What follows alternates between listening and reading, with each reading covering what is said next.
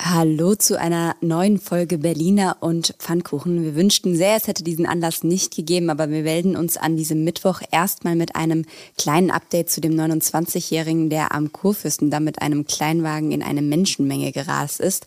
Danach kommt dann das, was an diesen Tagen irgendwie auch noch wichtig, aber eigentlich komplett zweitrangig ist. Mein Name ist Ann-Kathrin Hipp. Mit dabei ist Tagesspiegel Vize-Chefredakteurin Anke Mürre.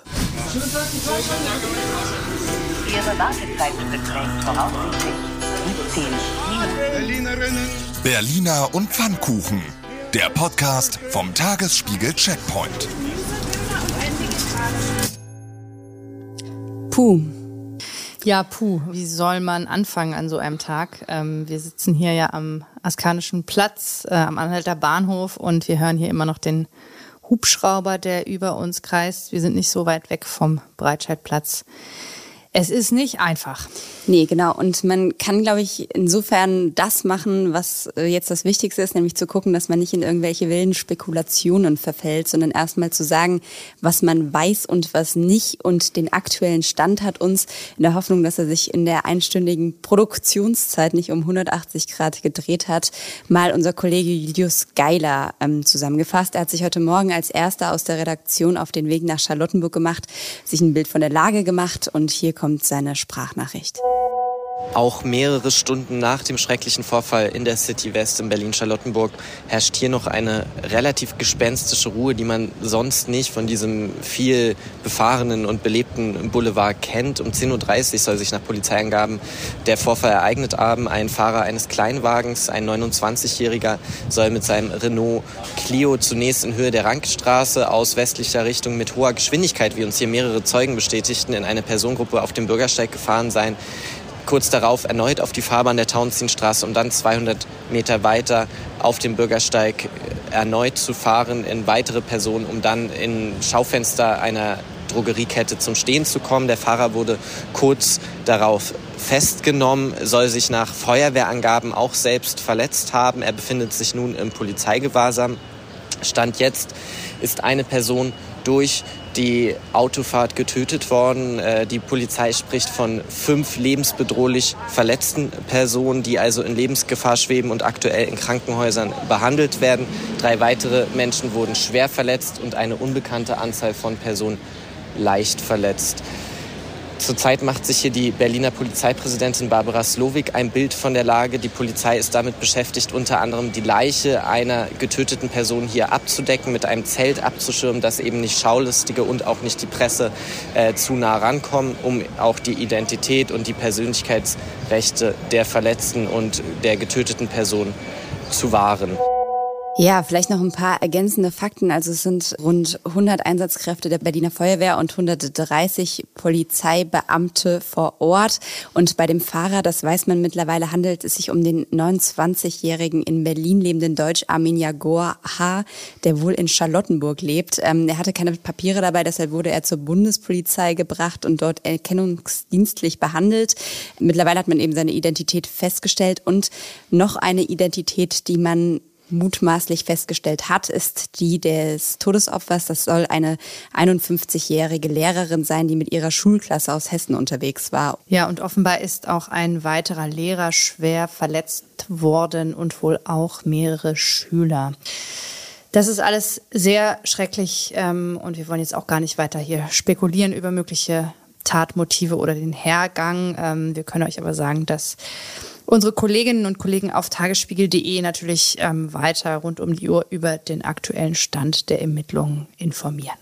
Was auf jeden Fall feststeht, das haben wir auch bei uns selbst gemerkt, bei vielen Berlinerinnen und Berlinern weckt dieser Vorfall natürlich sofort Erinnerungen. Autorast in Menschenmenge, das hatten wir 2019, als ein Mann seinen epileptischen Anfall hatte und mit einem SUV in der Invalidenstraße von der Straße abgekommen ist und vier Menschen getötet hat. Und das hatten wir am 19. Dezember 2016, als Anis Amri den terroristischen Anschlag am Breitscheidplatz verübt hat. Und das war ja tatsächlich nicht weit von dieser Stelle, an der das jetzt passiert ist. Also damals sind zwölf, zwölf Leute gestorben. Kürzlich ist eine 13. Person noch an den Folgen ihrer Verletzungen auch gestorben. Ähm, und da werden natürlich sofort irgendwie wieder Erinnerungen wach, kommen Bilder wieder hoch. der Gedenkort mit dem, mit dem goldenen Riss durch den, den Parkett, der da symbolisch ähm, eingefügt wurde, das ist eben nur wenige Meter vom, vom heutigen Ort des Geschehens entfernt. Auf den, auf den Stufen zur Gedächtniskirche sind die Namen der 13 Opfer eingraviert und hier werden auch heute noch täglich Blumen abgelegt. Ähm, das ist ein Trauma, für diese Stadt und eines dieser Ereignisse, wo jeder sofort weiß, wo er oder sie zum Zeitpunkt der ersten Nachrichten gerade war, oder? Ann-Kathrin, weißt du es noch? Ja, ich weiß noch total genau. Ich war damals äh, tatsächlich beim Weihnachtszirkus von Jan Böhmermann und Olli Schulz im Tempodrom. Und ich erinnere mich noch dran, dass Jan Böhmermann plötzlich die ganze Zeit auf sein Handy geguckt hat und wir uns schon gewundert haben, warum daddelt der die ganze Zeit rum und macht nicht irgendwie seine Show weiter. Ähm, und es gab auch relativ schlechten Empfang da drinne. Und irgendwann wurde das dann tatsächlich verkündet. Und als ich aus dem Zelt rauskam, das weiß ich auch noch, hatte ich lauter Nachrichten von Leuten, die gefragt haben, ob alles okay ist und wo ich bin, weil äh, ich sozusagen erstmal ein paar eine Stunde wird es schon gewesen sein, einfach offline war und äh, das gar nicht mitbekommen hatte. Da ist eine Stunde sehr lang in diesen, in diesen Momenten. Ne? Also ich habe äh, heute Morgen habe ich auch den Reflex gehabt, man will einfach sofort äh, seine Liebsten anrufen und fragen, äh, bist du nicht irgendwie zufällig gerade äh, in der Gegend gewesen? Ich kann mich auch noch erinnern an ähm, 2016, da war ich äh, nämlich zufällig im, im Krankenhaus im Westend, was ja auch gerade in der Nähe ist und hörte dann nur die Sirenen und nach und nach also draußen war es irgendwie Ausnahmezustand, das hat man einfach gehört, weil die ganzen Krankenwagen losgefahren sind. Und dann ist aber drin auf einmal so eine ganz gespenstische Stille eingekehrt, weil alle, das ganze Personal von den Abteilungen, wo sie jetzt nicht dringend benötigt wurden, abgezogen wurden zu so einem Notfallprogramm. Und ähm, auf einmal waren alle weg und es gab natürlich wichtigere Dinge zu tun. Ähm, und die vielen Verletzten zu versorgen, die dann in das Krankenhaus gebracht wurden. Also das ist auch ein Moment, den ich einfach persönlich nie vergessen werde. Und genau das kommt natürlich in solchen Momenten wieder hoch, allein schon wegen der Nähe des Ortes. das ähm, ist natürlich vor allem so für Menschen, die direkt betroffen waren damals, also für Angehörige, für Freundinnen, für Besucher des Weihnachtsmarktes, ähm, aber eben auch für, für jeden äh, und jede, die damals schon in Berlin gewohnt haben. Ja, und welche Erinnerungen da wach werden und was man jetzt irgendwie tun kann, um nicht so ganz tatenlos zu sein, ähm, das haben wir Annette Scholl gefragt. Sie arbeitet als Sprecherin bei der Gedächtniskirche am Breitscheidplatz und äh, sie hat uns dazu eine kleine Sprachnachricht geschickt. Das Gebäude des Ensembles der Kaiser Wilhelm Gedächtniskirche ist umgehend für die Notfallseelsorge bereitgestellt worden. Hier sind zahlreiche Menschen betreut worden, seelsorgerlich betreut worden. Es gibt heute Abend eine Andacht in der Kaiser Wilhelm Gedächtniskirche, die von der Generalsuperintendentin Ulrike Trautwein und der Pfarrerin der Gedächtniskirche Katrin Ochsen gestaltet wird. Hier sollen alle Menschen Gelegenheit haben, ihre Trauer auszudrücken und gemeinschaftlich an die Betroffenen und die Angehörigen zu denken. Der Zugang zur Kaiser Wilhelm Gedächtniskirche ist dabei ausschließlich über die Budapester Straße möglich. Ja, man merkt diese unglaubliche Traurigkeit, die Betroffenheit in ihrer Stimme. Ähm, erstmal vielen Dank, Frau Scholl, dass Sie uns diese Nachricht geschickt haben ähm, und wie schwer es ihr gefallen ist. Das hört, glaube ich, jeder raus, dass es ausgerechnet an diesem Ort jetzt wieder ähm, heute Abend einen Gedenkgottesdienst gibt. Das ist, glaube ich, für alle Beteiligten sehr schwer. Aber da vielleicht auch nochmal der Hinweis für alle, die ähm, sich jetzt alleine fühlen, dass es natürlich eine gute Idee sein kann, an diesen Ort dann zu gehen und gemeinsam mit anderen Trauernden fühlt man sich dann weniger alleine. Um 19 Uhr findet der Gottesdienst statt, um das einmal noch gesagt zu haben. Und dann vielleicht noch ein, wo wir bei Hinweisen sind, ein anderer Hinweis. Die Polizei bittet ganz dringend Zeuginnen und Zeugen Hinweise oder Mediendateien. Es gibt ja jetzt wieder viele Fotos, die überall kursieren, in das Hinweisportal der Polizei zu übersenden und nicht ins Internet zu stellen. Also den Link dazu packen wir euch auch nochmal in die Show Notes. Das ist berlin.de slash Polizei. Da könnt ihr das alles reinpacken und da ist es auch richtig aufgehoben, weil die Polizei da entsprechend dann ermitteln und wichtige Hinweise sammeln kann. Und ansonsten würde ich sagen, warten wir jetzt einfach erstmal ab, äh, sprechen natürlich unser herzliches Beileid irgendwie allen Angehörigen ähm, und Betroffenen aus und machen mal weiter mit den Nachrichten des Tages. Ja, wenn man am liebsten einfach nur noch weg will, bietet der BER jetzt eine neue Möglichkeit. Die norwegische Billig-Airline Norse fliegt ab dem 17. August täglich in die USA. Ab 160 Euro kommen wir nach New York. Los Angeles gibt es dreimal die Woche für 189 pro Strecke. Wenn das mal kein Angebot ist, das mit dem 9-Euro-Ticket konkurrieren könnte. Sonst ist die Auswahl tatsächlich aber relativ gering. Neben den USA werden allein Singapur, Doha und Dubai direkt angeflogen. Immerhin. Für alle, die hier bleiben wollen und noch eine Bleibe suchen, kommt jetzt eine Idee, heißer Tipp. Die Max-Bill-Schule in Weißensee hat eine Dienstwohnung zu vergeben. Kleiner Haken, ihr müsstet dann auch Schulhausmeister werden. Anderes Thema. Berlin bekommt jetzt ein ukrainisches Kulturinstitut. Die regierende Bürgermeisterin Franziska Giffey sagte am Dienstagabend, die Planungen dafür liefen bereits. Gemeinsam mit dem Bund und der ukrainischen Regierung wolle man das weltweit erste ukrainische Kulturzentrum außerhalb der Ukraine errichten. Auch errichtet wird wohl irgendwann die Freitreppe am Humboldt-Forum, weil die Treppe Berlin bedingt viel zu teuer wird wollte Bausenator Andreas Geisel von der SPD das Projekt eigentlich wieder begraben.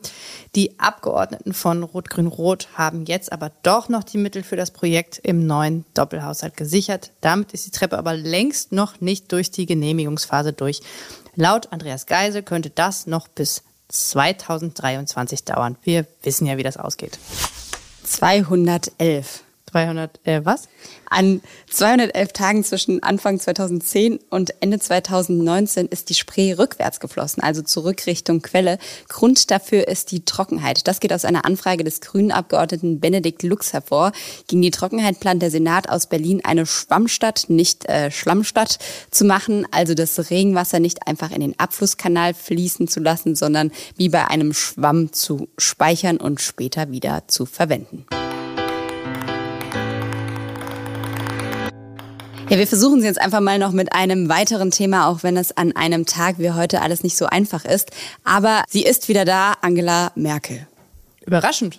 Ja, ich hätte tatsächlich gewettet, dass sie erstmal abtaucht, also so mindestens ein bis drei Jahre irgendwo in der Ferne und nichts mehr sagt. Aber nein, ähm, Angela Merkel hat sich nur ein halbes Jahr zurückgezogen und ist gestern schon wieder vor volles Publikum im Berliner Ensemble gewesen volles Publikum. Ja, gab es da auch Getränke? nee, also nicht voll betrunken, sondern halt der Saal war voll. Das wollen wir an dieser Stelle natürlich nochmal für alle, die das falsch verstehen, klarstellen. Und äh, sie hat sich da jedenfalls vom Spiegeljournalisten und Autoren Alexander Osang interviewen lassen. Ein Wohlfühltermin, wie man im Nachhinein sagen kann. Sie hat das ja selbst betont, dass sie jetzt nur noch Wohlfühltermine wahrnimmt und so ein bisschen hatte man auch das Gefühl beim Gespräch, dass da vor allem die Fragen gestellt wurden, die sie auch gerne hören wollte. Ja, wobei es ihr vermutlich auch äh, wichtig war, diese Russland-Frage einmal zu beantworten, damit die einfach beantwortet ist und abgeräumt ist. Kurzzusammenfassung, pff, könnte man vielleicht sagen, alles richtig gemacht. Ja, oder wie äh, es in Frankreich, das hat Kollege Julius Betschka aus seinem Urlaub getwittert, an dieser Stelle liebe Grüße, wie äh, Les Echos das schrieben, Russie, Angela Merkel ne regrette rien, auch eine schöne Zeile. Naja, nee, aber mehr oder minder hat sie gesagt, sie hat keine Fehler gemacht, im Gegenteil, sie sagte, dass ohne ihre diplomatischen Bemühungen alles schon viel früher, viel schlimmer gekommen wäre ja, was ihre Aussagen oder auch ihr Auftritt so ein bisschen zu bedeuten haben, das haben wir Stefan Detjen gefragt. Er ist Chefkorrespondent des Deutschlandradios im Hauptstadtstudio und hat zuletzt ein sechsteiliges Feature über die Lebensgeschichte des, der Ex-Kanzlerin gemacht. Hier kommt seine Sprachnachricht. Ich fand es wirklich interessant zu sehen, dass Angela Merkel ja auf eine sehr persönliche Art und Weise deutlich gemacht hat, womit sie eigentlich ringt, wo sie auch Zweifel hat, wo sie auf der Suche ist. Und das ist nicht die Bewertung ihrer Kanzlerschaft. Das ist nicht die Frage, ob die wesentlichen Entscheidungen im Verhältnis zur Ukraine mit Blick auf äh, Russland seit dem 24. Februar, den ja auch Sie als Zäsur bezeichnet hat, in einem ganz anderen, düsteren Licht stehen, ob sie einen Anlass hat, da Fehler einzugestehen. Nein, sie ist damit sich ganz im Reinen, aber sie ringt damit, wie sie äh, ihre neue Rolle ausfüllen kann. Sie hat gesagt, ich bin auf der Suche, wie man noch Bundeskanzlerin AD sein kann. Und äh, wirklich emotional wurde sie ja eigentlich nur in dem Moment, als es äh, darum ging, fast trotzig den Anspruch zu behaupten, auch in dieser Zeit Privatperson sein zu dürfen, sich nicht zu allem äußern zu müssen und auch in einer Zeit, in der in der Ukraine ein blutiger, brutaler Krieg geführt wird, etwa nach Florenz reisen zu dürfen, um sich einen Wunsch zu erfüllen, den sie lange gehegt hat und wie sie gesagt hat, äh, den sie auch gebraucht, eine Reise, die sie auch gebraucht hat, um sich von der Politik abzukoppeln.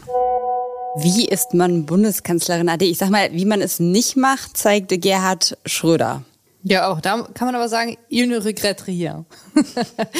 ja, es war ja auch äh, viel spekuliert worden, ob Angela Merkel vielleicht aus Berlin weggeht, ähm, um sich einfach dieser ganzen Sache so auch ähm, räumlich zu entziehen, zum Beispiel in die alte Heimat in Templin, in der Uckermark, aber... Wäre zumindest ein besserer Moment gewesen, weil Berlin-Mitte ist vielleicht auch nicht so der Place to be, wenn man irgendwie unerkannt bleiben will und ja, persönlich unterwegs sein will. Ja, man kriegt vor allem, wird einem da das Portemonnaie geklaut, ne? Und man wird fotografiert, wenn einem das Portemonnaie geklaut wird. das ist der Nachteil. Hier gibt's einfach mehr Fotografen als in der Uckermark. Ja, aber wir haben uns tatsächlich gefragt, warum, warum bleibt sie wohl hier? Ist es, weil Berlin so schön ist oder ist es vielleicht, weil sie auch nicht so richtig loslassen kann? Und äh, eine Antwort darauf gibt uns ein weiterer, ähm, ich sage jetzt einfach mal Merkel-Experte, nämlich Ralf Bollmann. Er ist Wirtschaftsjournalist bei der FAZ und hat 2021 eine Biografie herausgebracht mit dem Titel Angela Merkel, die Kanzlerin und ihre Zeit. Und zu ihrer Berlin-Zeit äh, hat er uns was via Sprachnachricht erzählt und das kommt jetzt. Tja, warum bleibt Merkel in Berlin wohnen? Ich glaube, das ist eine etwas merkwürdige Frage, denn sie ist ja echte Berlinerin seit 44 Jahren. 1978 ist sie in die Stadt gezogen, um ihren ersten Job anzutreten an der Akademie der Wissenschaften in Adlershof. Sie hat in der Marienstraße gewohnt, in Mitte zuerst. Äh, dann hatte sie eine Wohnung, so eine halblegale Wohnung in der Templiner Straße, Mitte, Grenze zu Prenzlauer Berg. Dann in der Schönhauser Allee, schließlich später als Politikerin an der Wilhelmstraße und jetzt seit langer Zeit am Kupfergraben. Äh, also das ist ihre Heimat sozusagen. In Templin ist sie ja nur aufgewachsen, in der Uckermark äh, zur Schule gegangen, wollte eigentlich damals schon immer unbedingt in die große Stadt, ist dann auch gerne bei ihrer Großmutter gewesen in Berlin. Und äh, in Vorpommern hatte sie ja sowieso nur ihren Wahlkreis. Also von daher äh, würde ich sagen, wo, wenn ich in Berlin, sollte sie wohnen. Außerdem will sie ja doch weiterhin ihre Kontakte pflegen, sich zwar nicht mehr aktiv in die Politik einmischen, aber doch äh, äh, auftreten bei Veranstaltungen und so weiter und so fort. Äh, auch dafür ist Berlin natürlich der ideale Standort. 44 Jahre. Mir hat mal ein Kölner Stadtführer tatsächlich gesagt, dass man sich ab sieben Jahren hier offiziell Berliner oder Berlinerin nennen darf. Das heißt, sie hat es, also diesen Status hat sie auf jeden Fall schon längst erreicht. Lange, lange erreicht. Außerdem muss man sagen, dass Berlin einfach der ideale Ort für alles ist. Insofern, was für eine Frage von uns. Ja, aber die Frage, die man sich tatsächlich stellt, ist, was macht Merkel jetzt hier so den ganzen Tag? Ich meine, also entweder muss sie halt aufpassen, unerkannt zu bleiben, oder sie geht auf Termine, wo sie extra erkannt wird. Zum Beispiel ins Berliner Ensemble. Eine Mischung aus allem wahrscheinlich. Also ich an ihrer Stelle würde erstmal einen Haufen Bücher lesen, Podcasts hören. Schöne Vielleicht Grüße. Berliner und Pfannkuchen. Pfannkuchen backen, auch immer eine schöne Idee. Ach, hier wird schon was einfallen. Wird schon was einfallen. Und das muss man ja auch sagen, das hat sie zumindest auch gestern im Interview gesagt und das ist ja jetzt gerade auch angeklungen. Sie will halt auch nicht ganz weg. Also sie ist da, glaube ich, schon auch immer wieder mal, Olaf Scholz hat das ja auch gesagt, dass er auch mit ihr telefoniert hat. Und ich glaube, äh, so sehr sie sich irgendwie in der Öffentlichkeit zurückhält und jetzt nicht gerade die neue Regierung kritisiert, so sehr wird sie da ihre Fühlerchen weiter reinstrecken und gerne mit Rat und Tat und äh, jahrelangem Merkel-Wissen zur Seite stehen. Und das ist ja vielleicht auch gar nicht so schlecht so. Ja, und wenn ihr jetzt nicht für immer in Berlin bleiben wollt, dann fahrt doch mal nach Spandau. Witzig und eine Steilvorlage für das nächste Thema.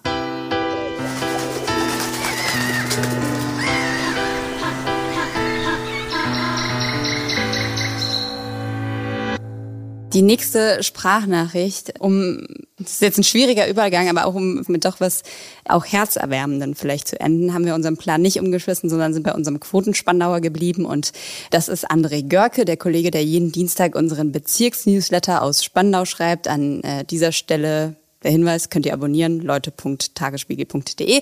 Und er hat uns einen kleinen Geheimtipp via Sprachnachricht geschickt für schöne Zeiten in Berlin. Moin aus dem hohen Norden von Berlin-Spandau, wo es so ein bisschen ist wie an der Nordseeküste mit Dünen, Möwen, Pipapo. Putzen Sie die Sonnenbrille, stecken Sie die Sonnencreme ein, nehmen Sie Ihr Pferd an die Leine, denn auch das darf mit auf die Fähre von Spandau nach Reinickendorf. Der Fahrpreis liegt bei 1,40 Euro, ohne Pferd bitteschön 1 Euro. Am Alemannufer kommt ein bisschen Nordseeferienlaune auf, wie am Fährhafen nach Pellworm oder Amrum oder Föhr. Es riecht super nach Wasser. Ständig schippert ein Kapitän vorbei und wenn sie in der Fahrrinne schwimmen, dann hupt er auch noch. Die Fähre nach Reinickendorf braucht 150 Sekunden bis ans andere Ufer. Das ist der perfekte Kurzurlaub in Berlin. Wer Picknick mag, besorgt vorher bitte stilecht frischen Matjes aus dem Supermarkt, schneidet dick Zwiebeln auf und legt das alles in ein Brötchen. Nordseegefühl hoch drei und dank der Zwiebeln rückt ihn auch garantiert niemand auf die Pelle.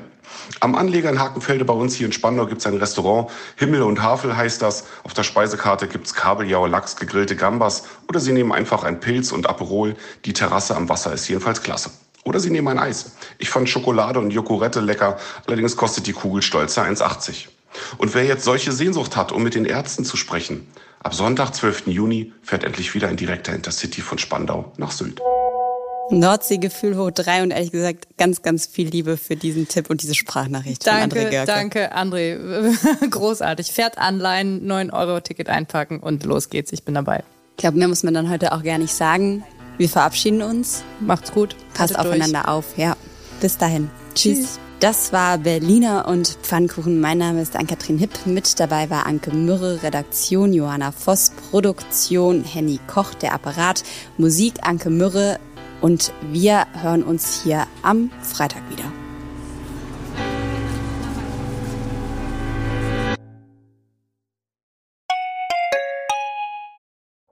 Herzlich willkommen zu Tatort Berlin, dem True Crime Podcast des Tagesspiegels. Ich bin Sebastian Leber. Und ich heiße Katja Füchsel. Es geht um Körperverletzung, um Entführung, aber auch um Mord und Totschlag. 77 Jahre lang hat sich ein Justizbediensteter aus Berlin nie was zu Schulden kommen lassen, bis er nach fast 40 Jahren glücklicher Ehe seiner 78 Jahre alten Frau ein Kissen aufs Gesicht drückt und sie tötet. Wir werden heute die Frage klären, was es für Folgen hat, wenn man einen Polizeibeamten in aller Öffentlichkeit bedroht mit Sätzen wie Ich schwöre, ich fick dein Leben. Es geht um den Prozess gegen den sogenannten Clanchef Arafat Abu Chaka und drei seiner Brüder. Unsere nächste Folge, da ist alles ganz anders, als es zunächst scheint. Hört rein bei Tatort Berlin, dem True Crime Podcast des Tagesspiegels. Abonniert Tatort Berlin jetzt, um keine Folge zu verpassen.